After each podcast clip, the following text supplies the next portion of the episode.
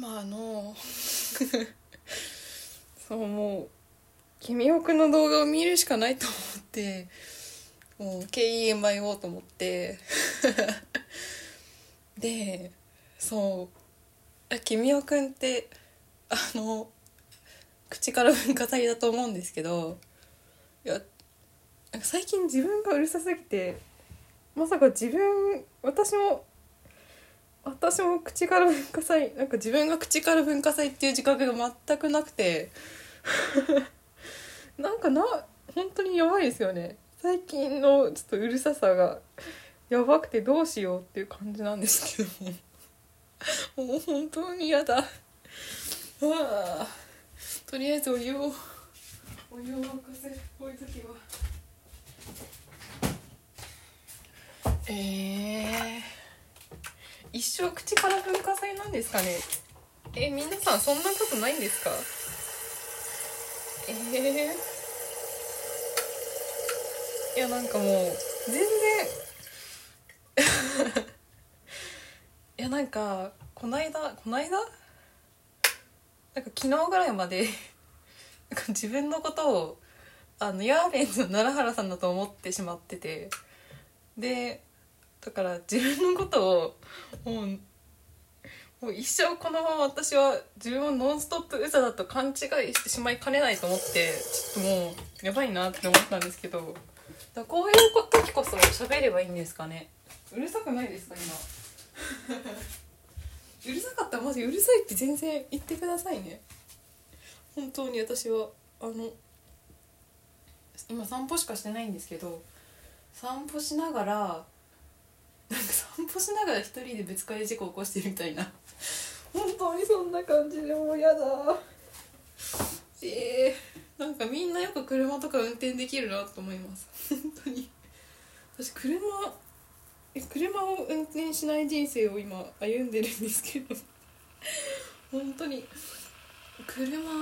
ねなんか免許取っても78年経つんですけど本当に2回ぐらいしか運転しないまま今度ゴールド免許更新したら今度ゴールド免許になってしまいそうなので免許でもまあ身分証明書としてあった方がいいからっていう理由でまあ自分の意思で取ったというか取らされたというか、まあ、正直まあこれから車社会で生活する予定はないのでかラランドのミシナみたいになんかあのなんだっけ自分の身分証明書としても持ってるんですけどでもマイナンバーカードがあるしまあそうラランドミシナはなんか身分証明書免許が持ってないし大学も退学になって学生証も剥奪されたから身分証明書取得のために整理収納アドバイザーの級の資格を確か取ったみたいなことがキペディアに書いてあってそういうことで自分を証明していくしかないのかな。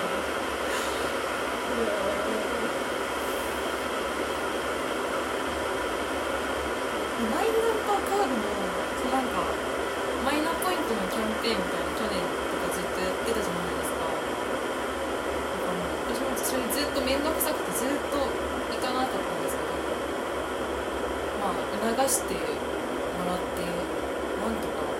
その申請とかマイナンバーカード作戦にこぎつけてなんかすごいあの写真がなんかもう雑な写真なんですよね。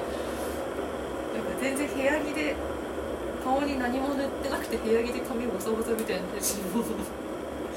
あのマイナンバーのあの証明写真してしまったのでなんか今今思うとおいおいって思うんですけど本当にいやなんかこれから先のなんか人生こんなだと思うと全然なんか早死にしていいなって思ってしまう。いやまあゆっくり長生きできたらそれはいいんでしょうけどさくらももこさんのさくらももこのウィキペディアを見ててなんかめっちゃ面白いんですよね。さくらももこさんって多分50 50歳前後とかで亡くなってるのかなと思うんですけどそう結構若くして亡くなった記憶があってで、まあ、ちまる子ちゃん見てたしその亡くなった亡くなったのをきっかけで私は「こじこじ」を読み始めたりしたのかな？そうから結構大きなニュースだったじゃないですかさくらももこさんが亡くなったの。でだからその時に本屋行ったらすごいその追悼コーナーみたいなのがあってそういうの全然好きじゃねえなと思いながらでもなんか今までそのアニメは見てきたけど紙で私はさくらももこさんの作品を読んでこなかったからなんか手に取ってみてもいいかなって、まあ、きっかけにもなったから追悼コーナーを憎めないんですけどそう。でその時に「こじこじ」買ったんですよね。こじこじという雪山漫画に出会ってしまったんですけどこじこじはだいぶぶっ飛んでて面白いなと思って。今でも定期的に YouTube ね見たりしてるけど。なんだっけそうそう、まあ、こそのさくらももこのウィキペディア見ててなんかさくらももこさんってめっちゃ喫煙者だったらしくてなんかタバコは なんだっけ。タバコは健康にいいとかって言ってバカバカ吸ってたらしくてでそのせいで早死にしたみたいな。そのせいでそんなこと言ってたから早く死んだんだみたいなことをウィキペディアで書かれてて読みながらウィキペディアであんな爆笑したの初めてなんですけど。でもこの間なんかタバコ買ってみてなんか吸ってみたんですけどゲロマズでちょっと無理だなと思ったから私は多分タバコは吸わないし、まあ、今後やりたい仕事に支障が出そうだから、まあ、無理だなって全然思うんですけど。でもまあタバコ吸ってる人のことは嫌いじゃないというかむしろ割と好きだったりします。白野桃子さんもそうだしなんかラランドのさやちゃんとかも最近めっちゃタバコ吸っててなんかむしろ嫌いなイメージがあったからあの西田がアイコス吸ってて 西田のアイコスをなんだっけ西田のアイコスを盗んで誕生日プレゼントで渡すみたいなことを2回ぐらいやってるんですけどなんかそういうイメージだったから全然なんか喫煙者じゃないのかなと思ってたら最近見たあのもんじゃ焼きの動画ウニクリームもんじゃをあの西田とさやちゃんとあのマネージャーのマネタクさんと3人で食べてる動画があるんですけどその時そのもんじゃもんじゃ屋さんの個室で3人でしゃべ食べながらしゃべるというかそういう動画でだからあの焼肉みたいな感じで上にかなんかバカでかい換気扇があるんですよ。本当になんか上に吸い込まれそうな換気扇があってその煙が出るから。ででそこで食事をしてるからなんかめっちゃバカスカ吸っててかっこよく見えてはしまった。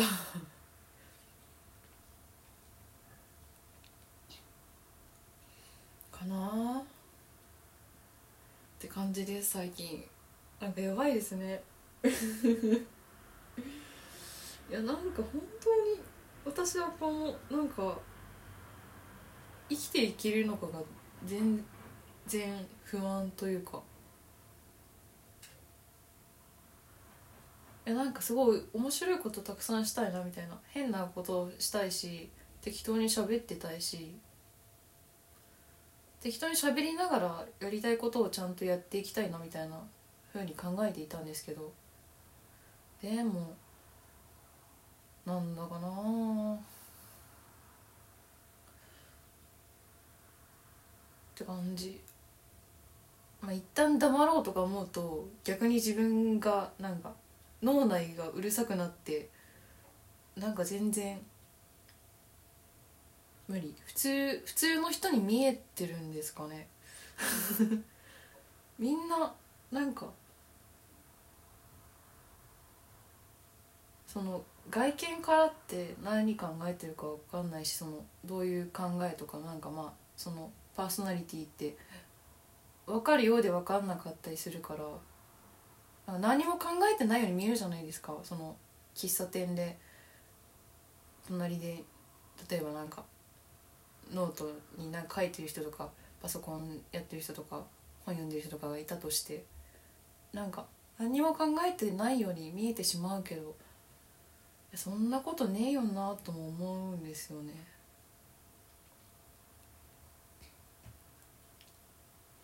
うんいや本当にね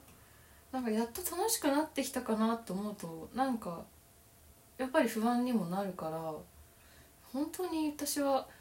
なんかマジで生きるのに不向きだなってずっと思ってていやこれはずっと思ってるんですけどででもなんか別に死にたいわけじゃなくてなんかそのだからって生きるのを諦めるのは違うなって思ってるからなんか何とかしなきゃってずっと思っててだから面白いことをしたい。面白いというか世の中をよくすることっていうのかな。面白くてかつ面白いというか面白いじゃあ一旦してよ。ちょっと面白いって言っちゃうと本当に自分が何喋ってるか分かんなくなっちゃう。面白いはそういった置いといて。だから世の中を良くしていく活動があったとしてでもそこに100%で振り切っちゃうとなんか自我が消えちゃうと思うんですよね。そう。なんか自分を殺してなんか人のため世のためみたいな風に多分なってしまうけどそれだと本当に死んでしまうからそういう生き方やっぱ私にはできなくていまあみんなできないと思うんですけどでだから世の中良くしていきつつ自分も楽しめるというか自分を楽しませられるというか自分が面白いと思えるみたいな。なんか結局そうなんか全部そういうことなのかなっていうところに行き着いたんですけどなんかなんていうのかな働くこともそうだし働くこともそうだし例えば自分の中でなんか表現したいアートというかね芸術的な部分があったとしてだからそこのバランスが割と難しいというか本当にこれあの若林さんが言ってた両輪の話なんですけどなんかそのあ何の話なんどういう話だったか忘れてしまったな。そうなんか両輪の話。ちょっとあのこれはちょっと説明するのがむずいんであのネットフリックスの「ライトハウス」っていう番組をよかったら見てほしいんですけどライトハウスの多分3話目かな。3シャープ3であの多分こたつでクリスマスにこたつで喋ってる回だと思うんですけどいやマジであれでなんですよね。そこのバランスをいかに取るかってことでもあるけどそこのバランスを最優先してしまうと自分がつまらなくなるというかすぐに飽きる。飽きるんですよね。本当になんか自分が飽き性だっていうのはもう十分分かっていてだから全然生きるのに飽きてしまうということなのかな。だからいかに自分を飽きさせないかっていうのを探る活動なのかなって人生とは。なんかねえマジな私は何こんな適当に喋ってるんですかね。でなんかすぐ茶化しちゃうし。だからまあ本当本当はというかなんか誰も傷つけたくないし自分も傷つくきたくないしっていう気持ちが私はずっとあってだからこそ動けなくなってしまったところがねなんかすごいあるんですけどうん。でもそこそういう考え方一回捨ててもいいからっていう。一回自分は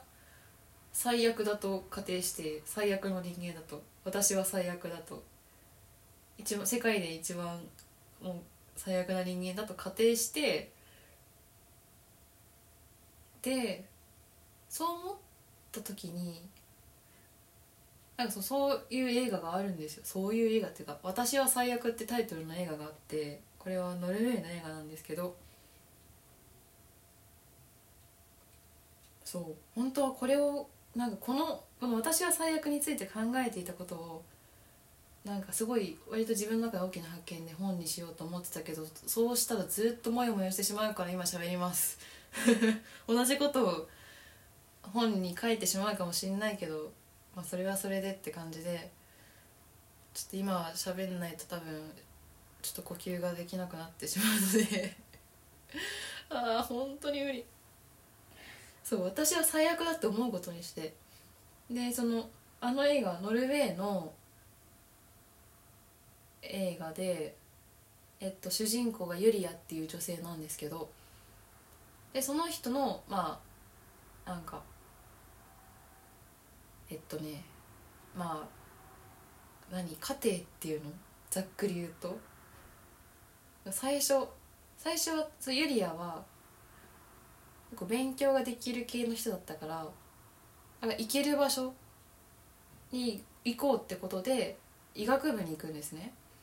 あちょっとネタバレになってしまうかもしれないのであの知りたくなかったら全然一回止めてもらって大丈夫なんですけど医学部に行ってで医学部に行ってなんかその勉強、まあ、勉強する場所だから勉強したりその外科とかで体を切ったりするみたいなことをそのやらされてる時になんか自分はが好きなのはその外見じゃなくて中身だということに気づいてだからその体のなんていうのかなフィジカルじゃなくてその内面というかだから内面をもっと知りたいというか研究したいみたいな気持ちになってだから周りからまあ若干いろいろ反対されたりなんかその時のと付き合ってた人がいてその人とかとはまあ別れることになったけど心理学の系の、まあ、大学でなんか天学科じゃないけどをするんですね最初。でしてでそれもなんかちょっと違くてで写真家になるんですけどでそこで写真の仕事をして写真の仕事をしてる過程であるそのなんだっけ名前アクセル？アクセルみたいな名前だと思うちょっと名前間違ってるかもしれないですけど今ここで一回アクセルとしますね。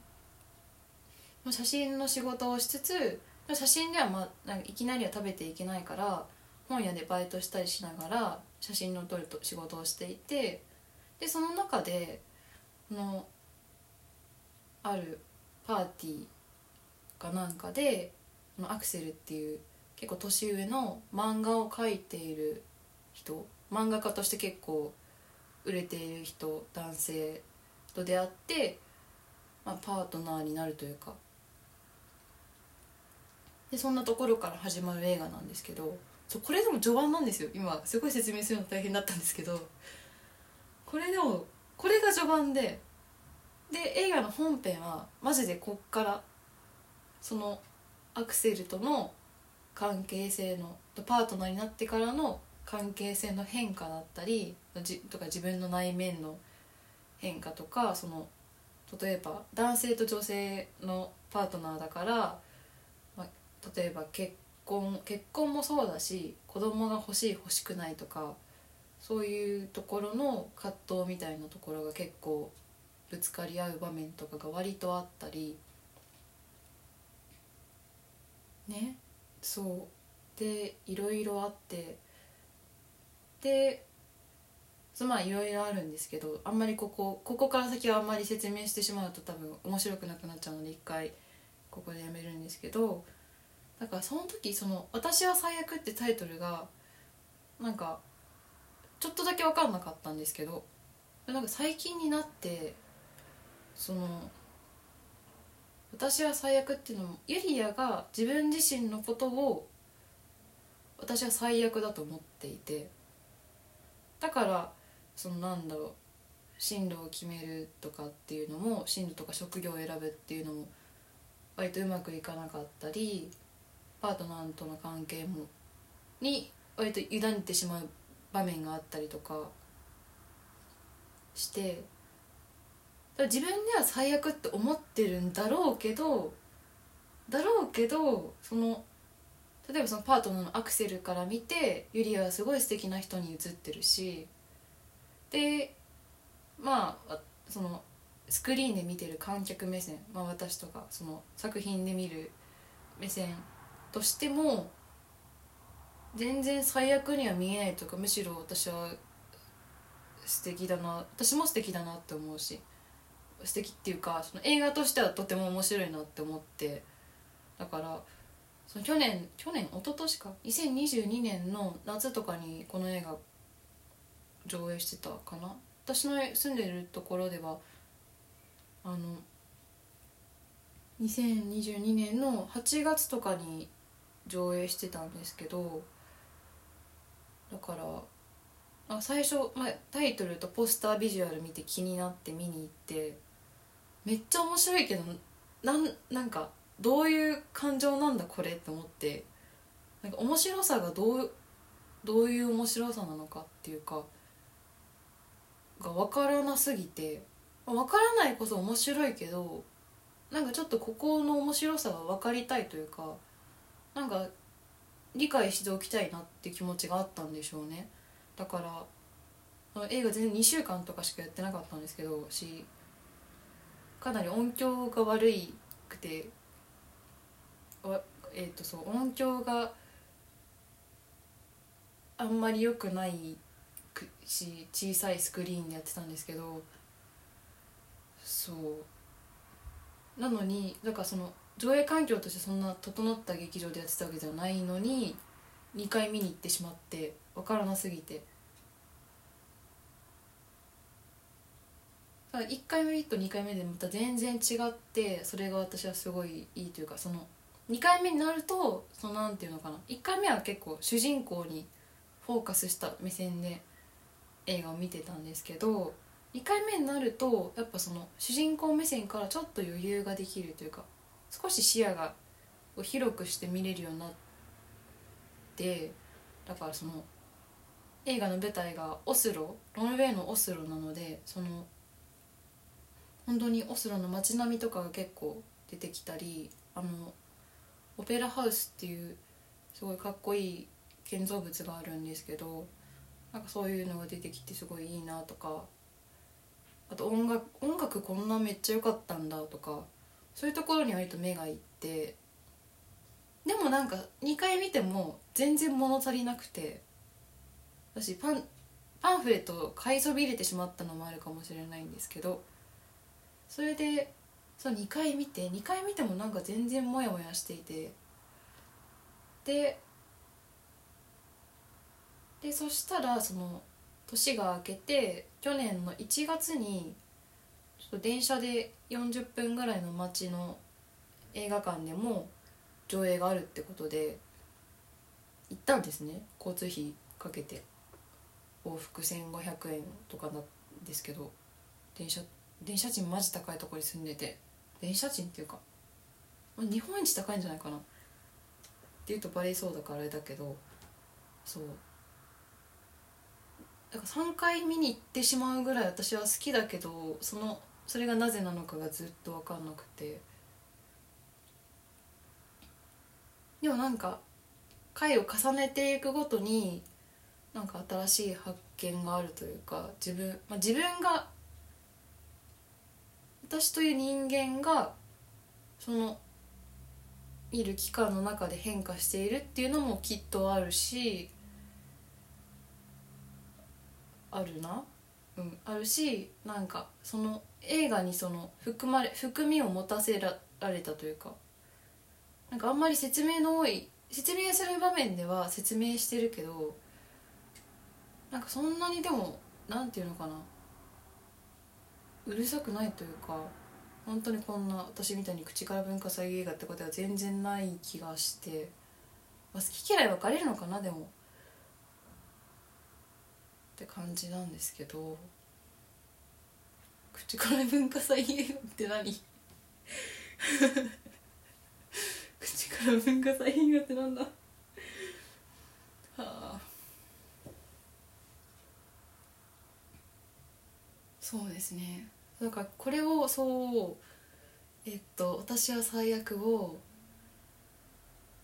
えっと今年今年この間もまた見たんですよ。年が明けて。去年もみ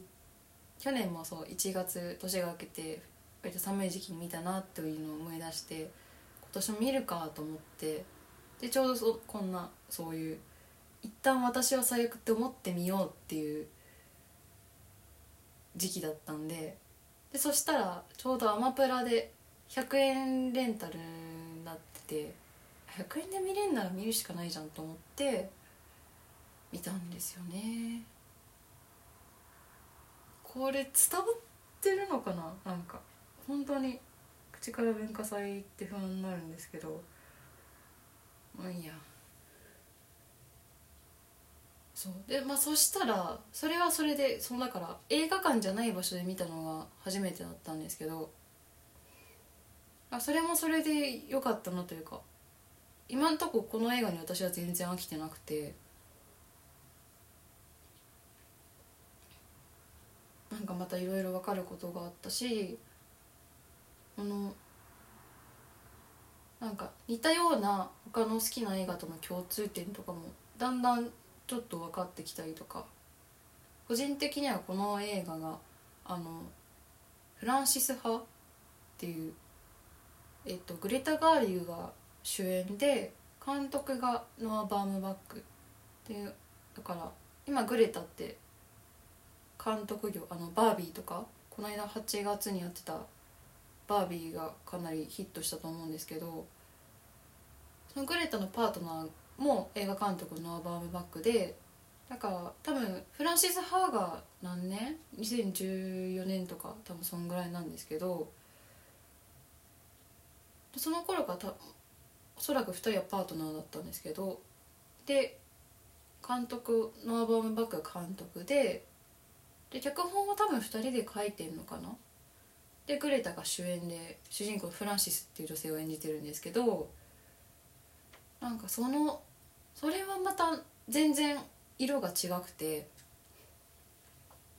なんか私は最悪の場合は私は最悪のそのなんていうの一人の人間の過程としては割とそのパートナーとの関係性というか恋愛が中心なのかな？に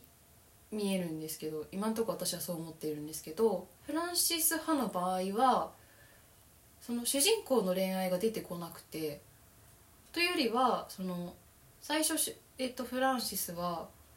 えっと、物語の始まった時点では、えっと、親友のソフィーっていう女性と2人で暮らしているんですね。ルームシェアをしていて。でまあお互いだからそれぞれ付き合ってる人が付き合ってる男性がいるという状態で2人で家を暮らしを共にしているという感じなんですけどソフィーがちょっと別の友達となんかなんていうのかな。ずっと住みたかった場所に物件見つかったから一旦そっち行くわってなってでフランシスはその職業がなんかダンサー概念で言えばダンサーだけどそのカンパニーに所属していてダンサーだけどプロじゃないまだ研修生っていうところでずっとなんかちょっとモヤモヤしているみたいな状態でなんですね。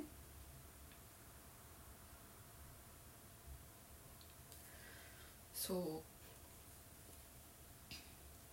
うで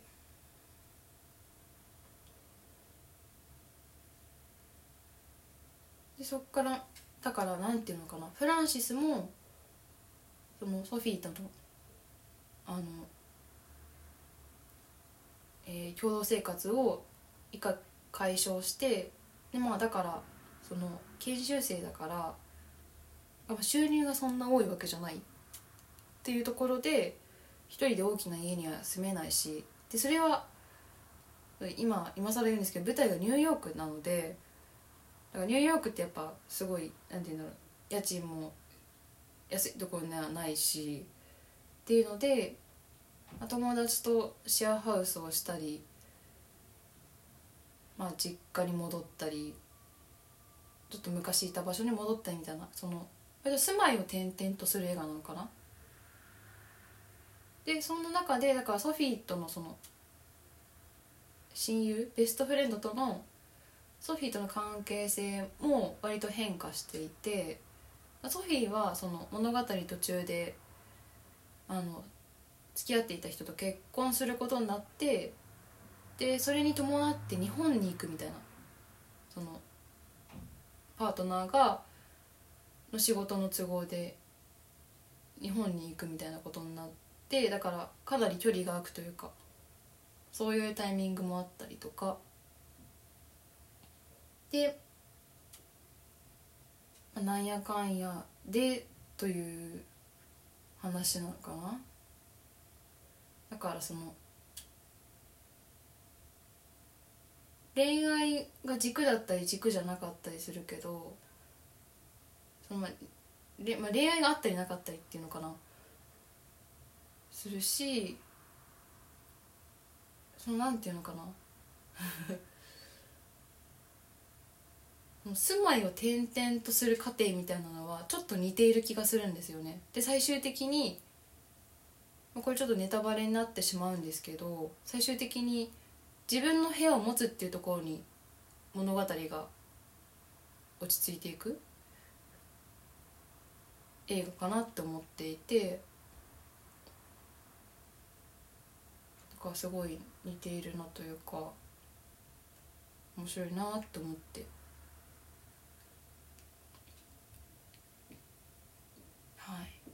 何が言いたいんでしょうね。へえという感じでなんかすごいモヤモヤしてました。私はまだ自分の部屋を持つ段階ではないのでちょっとまあ工夫して暮らしてみようかなという工夫しつつやりたい生活というか暮らしをしてみようかなと思っています。いやなんかもうやりたい自分が何をしたいかというか自分が何をしたいかつ自分ができること。これなら一生できるなみたいなことがおおよそ明確になってきて。あそこはもう死守しないといけない。そこを多分身近な人にないがしろされたら本当に結構落ち込んでしまうんですけど。でもそれを守るためにはそれをそれを守りつつ生活しなきゃいけないので。生活はしなきゃいけない。食べなきゃいけないし洗濯機も回さなきゃいけないしそう風呂にも入んないといけないしと思ってなんか無事いなって思ってます。ああ最悪。もう本当に私は最悪だと思うんですよね。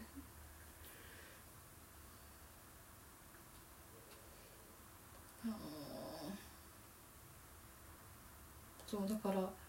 なんか誰かうん。いやこれはちょっと今思ってることどうしよう。これを今言ってもいいけど後から言って伏線回収にするのかっこいいけどでも今言ってしまうからどうしようかな。言ってみるか。いやそうだからなんか自分の中で根本にあるのが自分も傷つきたくないし誰も傷つけたくないっていう気持ちだから。だけどやっぱその一人で生活を営むってものすごく難しいじゃないですか。あの一人で部屋を借りて家具家電揃えてっていうの。それでっていうところがまず結構いろいろとエネルギーがいることだし。うん。だから私はそこを最初面倒くさがってなんか誰あの友達の家に転がり込んでしまうかなとかも考えなくなかったんですけどなんかもう誰のことも傷つけたくないしなんか大事な人をこれ以上手放したくないからもうそれはしちゃいけないってことが分かってでそう。ででって感じです。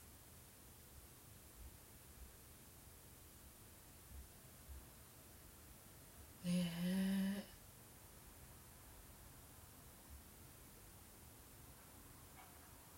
うん。だ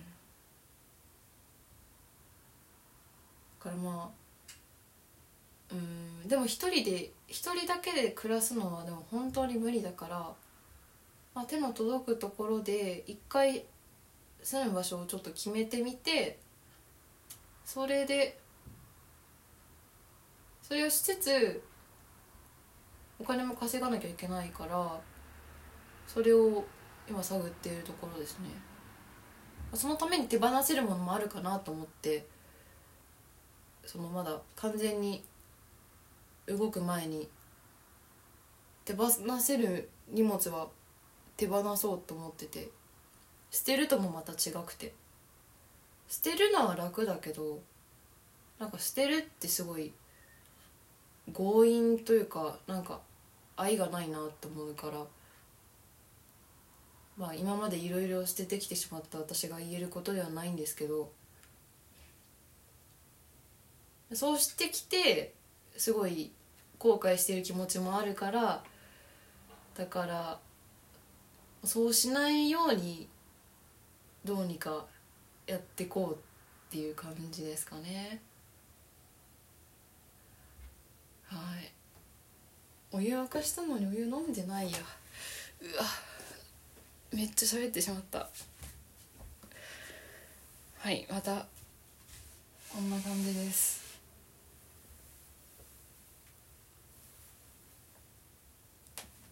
はい聞いてくれてありがとうございました。本当に。